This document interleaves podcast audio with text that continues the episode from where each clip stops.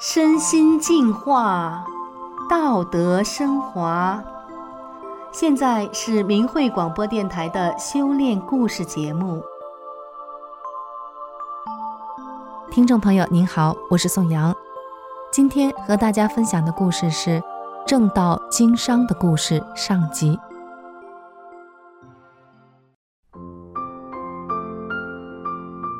故事的主人公李东。曾经是个奸诈狡猾的生意人，靠坑蒙拐骗发家。后来他走上了经商的正道，却发现生意反而真正的红火起来。大家知道，人一旦陷入到商场的污泥沼泽中，就很难爬出来。那么李东是怎么样放弃诱惑，走上了经商的正道呢？而他又是怎么样正道经商的呢？让我们一起来听听他的故事。李东在三十多岁的时候做生意，一年就能赚三四十万元钱。三十年前，这个数在当地的县城能买十多处二手房。当时，李东因为受到了白猫论的影响，再加上没有心法的约束，所以赚钱是不择手段。举两个例子，就可以看出他当时的人品。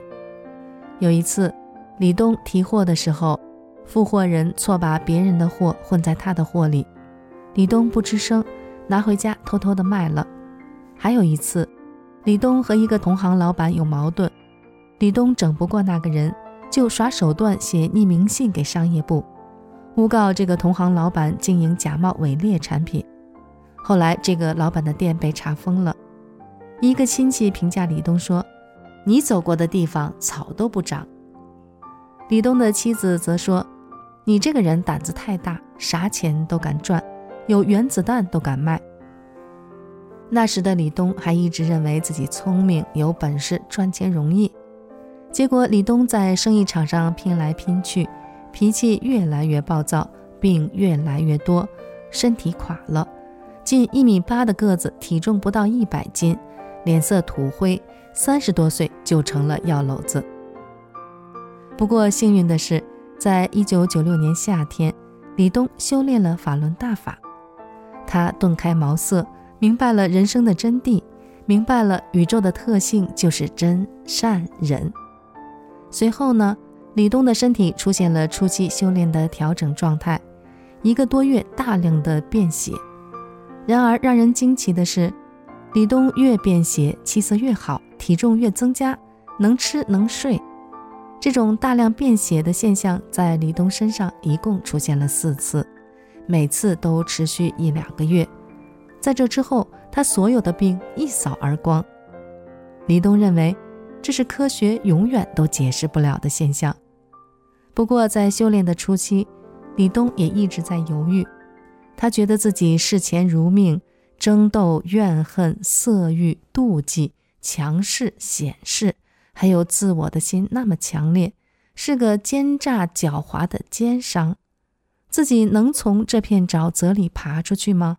能修炼成吗？在得大法前，李东经营的产品大多都是假冒伪劣的货物，价格低，赚取暴利。修炼大法之后，李东首先想到的就是要断掉假货源，正当的经商。那时的市场都一样。不卖假货就等于断了财路，这对生意人来说是致命的。但是这一步必须得迈出去呀！李东跟厂家打电话说：“我现在学练法轮功了，你们不要再发这种假冒产品了。”厂家不理解，业务员疑惑地说：“学啥功你也得吃饭呀，哪有和钱过不去的？”李东坚定地对厂家说。再发这样的货，我一件也不卖，都存在库里，你们来人处理。这一招很灵，假货渐渐的少了。李东的妻子不修炼，知道之后气得不行，就跟李东吵架。凭啥不卖？哪家不这样？你装什么高尚？你不卖，我卖。李东就耐心的用大法的法理劝妻子。妻子说：“你别说这个，我就认钱。”但是不管妻子怎么闹。李东是老板，厂家得听李东的。不卖假货之后，李东的生意反而更火了，收入一点儿也没少。而且村镇的头头会来订很多货，新开店的客户也一茬一茬的来。李东心里也踏实了，觉得自己像个修炼人样了。有一次，一个在政府部门工作的朋友和李东说：“以你现在的条件，完全可以花钱捐个官儿。”李东很惊讶：“捐官咋捐？”朋友说：“在咱们县郊区捐个名义副镇长，不是挺好吗？二十万块钱左右就能下来。”李东说：“我去当副镇长，生意不就黄了吗？”那人笑着说：“不用上班，名义的，开会的时候参加就行了。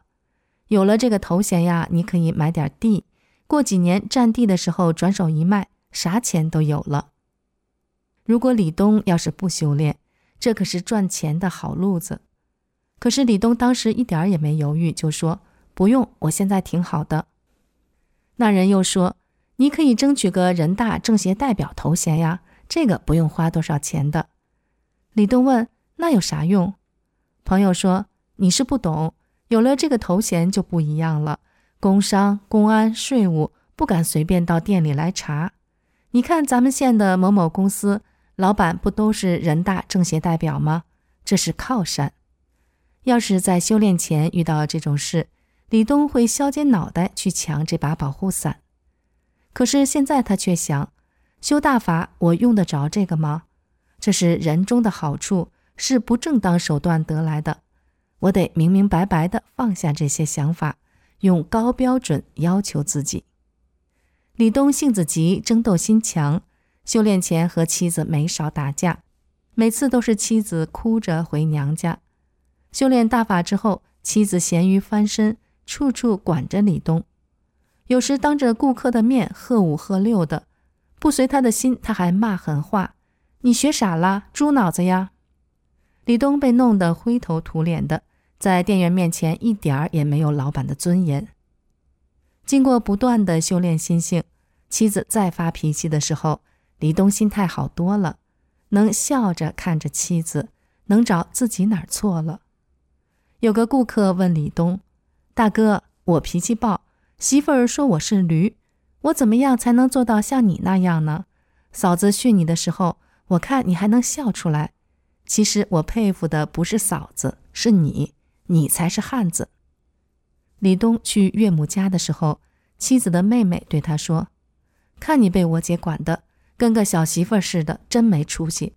你就给他几巴掌，我在这看着，看他能把你咋的。”李东印象最深的是在店里妻子训他的时候，有的员工说：“老板你真行，要是我妈对我爸这样。”嘴巴子早糊上去了，惯他呢。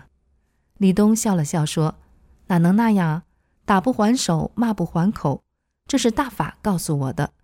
有一天你走进法轮大法修炼，就知道了。”二十年来，李东讲法轮功真相从来没有停过。他会利用一切机会去救有缘人。他认为，大法弟子就是应该无私地告诉别人真相。免得天灭中共的时候做中共的陪葬品，所以多年来，不管中共的镇压怎么猖狂，李东都没有停止过讲真相。凡是他认识的人，见一个讲一个。有客户来联系业务，他先给客户讲真相和三退，就是退出中共的党团少先队组织，让他们记住法轮大法好，真善人好，将来会得福报。李东认为。客户就是不进货走了，也得是一个得救的生命。家人和亲戚都替李东担心，劝他说：“你在家练怎么都行，为什么非得出去讲呢？多危险呀！”有一次，一个亲戚特意告诉李东：“你得注意点儿。公安的一个朋友跟我说，你被盯上了。你店周围的小商贩，警察都用钱收买了。你干啥，人家都知道。”亲戚还语重心长地说。你生意好，别人都眼红；你要出事儿了，别人会笑话死你。现在赚钱多难呀，好好做你的生意吧。妻子也急了，说：“你见人就说，见人就说，万一进去家不完了吗？生意不完了吗？”在修炼前，李东每次去厂家进货的时候，几乎酒桌上都是无色不成席。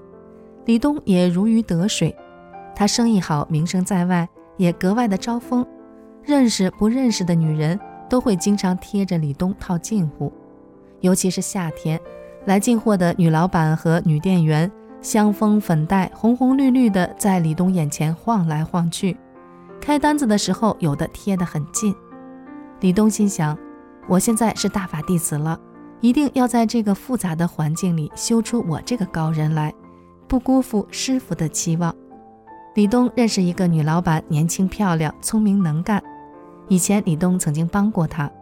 这个女老板几次打电话请李东吃饭，见面就咯呀咯呀的叫着。他说：“你脾气这么好，事业有成。”以后就是我的亲哥哥。李东给他讲大法真相，讲三退，他非常认可。按理说，和异性接触，明白真相之后呢，就该就此打住了。可是这一次李东没有。后来这位女老板几次打电话请李东吃饭，李东都去了。不知不觉就有了感觉。李东感觉跟这位女老板在一起挺愉快的，唠唠嗑，看着他心里挺舒服。直到有一天，李东忽然警觉了，情的温柔绳索已经捆绑着他了，他已经在温水煮青蛙的锅里了。